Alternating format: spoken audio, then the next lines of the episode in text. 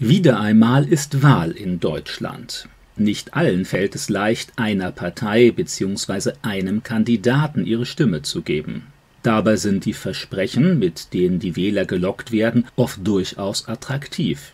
Immer wieder geht es um mehr Gerechtigkeit, mehr Freiheit, mehr Schutz der Umwelt, mehr Förderung der Bildung, mehr Frieden, mehr Hilfen für die Wirtschaft, für Rentner, Arbeitslose, Kinder oder eine andere gesellschaftlich benachteiligte Gruppe.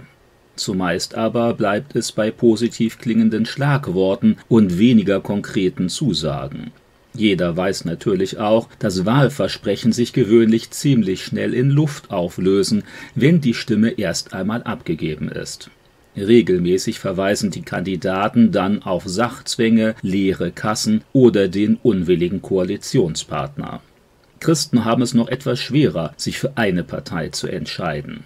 Manches, was ihnen besonders am Herzen liegt, wird im Wahlkampf nur am Rande besprochen oder gar nicht. Zum Beispiel die Förderung christlicher Initiativen, Steuerbegünstigung von Gemeinden und christlichen Werken, Genehmigungen für christliche Schulen, mehr religiöse Freiheit, weniger Tabuisierung von Glaubensthemen der Öffentlichkeit, mehr christlicher Lebenshilfe und die Förderung gesunder Familien. Trotzdem, irgendwie setzen sich alle Parteien für Dinge ein, die auch Christen wichtig sind. Aber leider eben nicht nur. Die CDU ist seit langem eine von Christen bevorzugte Partei, insbesondere von Katholiken. Immerhin trägt sie das Christliche schon in ihrem Namen und verweist in Parteiprogramm und Sonntagsreden regelmäßig auf christliche Werte, für deren Förderung sie sich einsetzen möchte. Manchen genügt es schon, dass die CDU als konservative Partei generell vorsichtig und zurückhaltend auftritt, wenn es um größere gesellschaftliche Veränderungen geht. Manche unangenehmen Wertverschiebungen werden auf diese Weise verzögert oder abgemildert. In den vergangenen Jahren ist die CDU aber eher als Partei in Erscheinung getreten, die sich stärker den Meinungsumfragen als den christlichen Werten verpflichtet wusste eine Partei, der es mehr ums Regieren ging als um den Schutz von Werten, für die sie immer wieder das Wort erhoben hatte. Heute weiß kaum noch ein CDU-Wähler, welche Werte denn konkret von seiner Partei geschützt und gefördert werden sollen. Das Hauptthema der SPD ist soziale Gerechtigkeit, der Einsatz für alle gesellschaftlich Benachteiligten.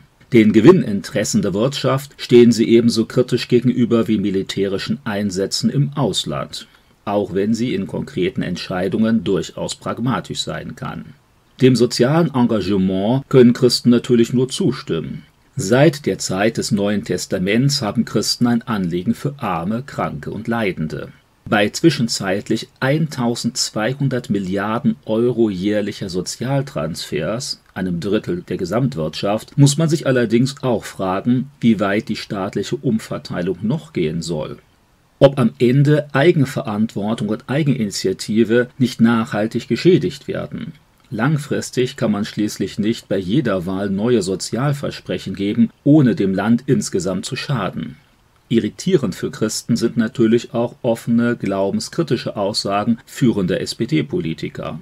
In diesem Wahlkampf sprechen sie sich gegen die Förderung christlicher Bekenntnisschulen aus oder machen sich öffentlich über Leute lustig, die keinen Sex vor der Ehe haben wollen.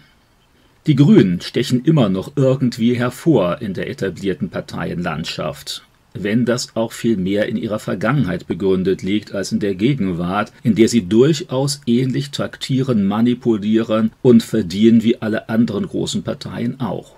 Gläubige schätzen an den Grünen ihren Einsatz zum Schutz der Natur und ihr Engagement für Randgruppen der Gesellschaft außer für evangelikale Christen, die eher zu den Feindbildern grüner Politiker zu gehören scheinen. Leider aber wird die Natur in grünen Händen allzu oft instrumentalisiert und für einen grundlegenden Gesellschaftsumbau benutzt. Wie kaum eine andere Partei kämpfen Grüne für die Abschaffung christlicher Familienvorstellungen, für Patchwork, Partnerschaften, Gender und verschiedene andere sexuelle Orientierungen. Gleichzeitig tendieren sie oft dazu, die Schöpfung zu vergöttlichen und den Schöpfer dabei ganz zu vergessen. Außerdem fordern Politiker der Grünen längerfristig alle Organisationen, die Gemeinnützigkeit zu entziehen, wenn sie sich gegen die neuen Genderwerte stellen sollten. Damit entfielen Förderungen für viele christliche Werke und die Möglichkeit, Spendenbescheinigungen ausstellen zu können. Das Grundbekenntnis der FDP zu mehr bürgerlicher Eigenverantwortung und weniger staatlicher Bevormundung entspricht durchaus auch den Wünschen vieler Christen. Zwar sind sie für soziale Gerechtigkeit und gute Erziehung, die Verantwortung dafür aber sehen sie vor allem bei den einzelnen Bürgern. Die FDP dämpft auch weitere politische Regelungswut in Hinsicht auf weltanschauliche Gleichgestaltung, beispielsweise im Hinblick auf Gender und christliche Werte.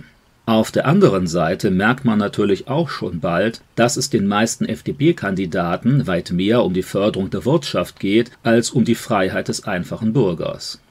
Die Unternehmen sollen weniger von staatlichen Vorschriften gegängelt werden. Auch das ist natürlich bedenkenswert. Die Maximierung von Unternehmensgewinnen ist dann aber auch nicht das höchste Anliegen gläubiger Christen. Die Partei der Linken macht Christen wahrscheinlich schon chronisch Bauchschmerzen. Immerhin ist sie die offizielle Nachfolgeorganisation der Sozialistischen Partei der DDR, die verantwortlich ist für eine systematische Unterdrückung christlichen Glaubens und zahllose Menschenrechtsverletzungen. Die Politiker der Linken bekommen zwischenzeitlich ihre meisten Stimmen bei idealistischen jungen Menschen. Dort stoßen die generelle Kritik am Kapitalismus und an den Weltgestaltungsplänen der USA zumeist auf offene Ohren dass führende Politiker der Linke selbst ausgewiesene Kapitalisten und erfolgreiche Millionäre sind, fällt dabei kaum ins Gewicht.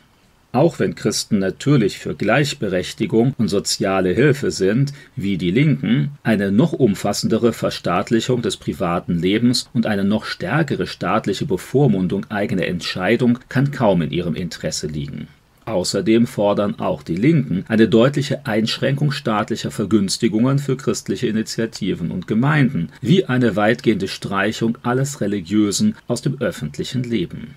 Aufgrund ihrer offen konservativen Aussagen sehen manche Christen in der AfD ihre Hoffnung. Zweifellos. Manche Aussagen von AfD-Politikern klingen wie Reden von der CDU vor 20 Jahren. Natürlich weiß auch keiner, was wirklich umgesetzt würde, wenn man denn einmal die politische Macht dazu hat. Noch ist die AfD in erster Linie eine Protestpartei, die ihre meisten Stimmen erhält, weil sie einfach dagegen ist. Das ist wohl auch der Grund, warum sich viele Christen zu diesem politischen Lager hingezogen fühlen trotz dem Bekenntnis mancher AfD-Politiker zu konservativen, wohlgemerkt nicht zu christlichen Werten, sollte man nicht vergessen, dass im deutschen Osten die allermeisten AfD-Anhänger klare Atheisten sind, oftmals Leute, die noch vor wenigen Jahren die Partei der Linken gewählt haben. Auch die immer wieder hochkommenden nationalistischen, antisemitischen und antidemokratischen Töne von AfD-Politikern sollten Christen skeptisch stimmen. Doch was bleibt dann für Gläubige am Ende, wenn es um die Wahl geht? Gott hat Christen Verantwortung gegeben. In erster Linie Verantwortung, sich ganz persönlich und gemeintlich für die Menschen in ihrer eigenen Umgebung einzusetzen. Dann aber auch die Verantwortung für politische Entscheidungen wie bei der Wahl, soweit der Staat das wünscht und ermöglicht. Eine erfolgsversprechende, rein christliche Partei gibt es auf Bundesebene nicht. Stellenweise durchaus interessante Splitterparteien sind noch nie über die 5%-Hürde gekommen, weshalb jede für sie abgegebene Stimme schlussendlich eine weitgehend verlorene Stimme ist. Unter den großen Parteien gibt es manche, die eher ganz konkreten christlichen Interessen entsprechen und eher ein christliches Handeln oder christliche Freiheit ermöglichen als andere. Manchmal ist allein schon das entscheidend für die Wahl. Am Ende gilt vielleicht umso mehr, was Paulus seinem engen Mitarbeiter Timotheus in Fragen Politik mit auf den Weg gab. Zuallererst fordere ich euch zum Gebet für alle Menschen auf, besonders für die Regierenden und alle, die Macht haben. Wir beten für sie, damit wir in Ruhe und Frieden ein Leben führen können, das Gott in jeder Hinsicht ehrt und das auch von Menschen geachtet werden kann. Das ist gut und gefällt Gott, unserem Retter. Er will ja, dass alle Menschen gerettet werden und die Wahrheit erkennen. 1. Timotheus Kapitel 2 Verse 1 bis 4. Dieses ernsthafte Gebet von Christen sollte natürlich auch nach der Wahl nicht aufhören, sondern regelmäßig und vielleicht sogar noch verstärkt weitergeführt werden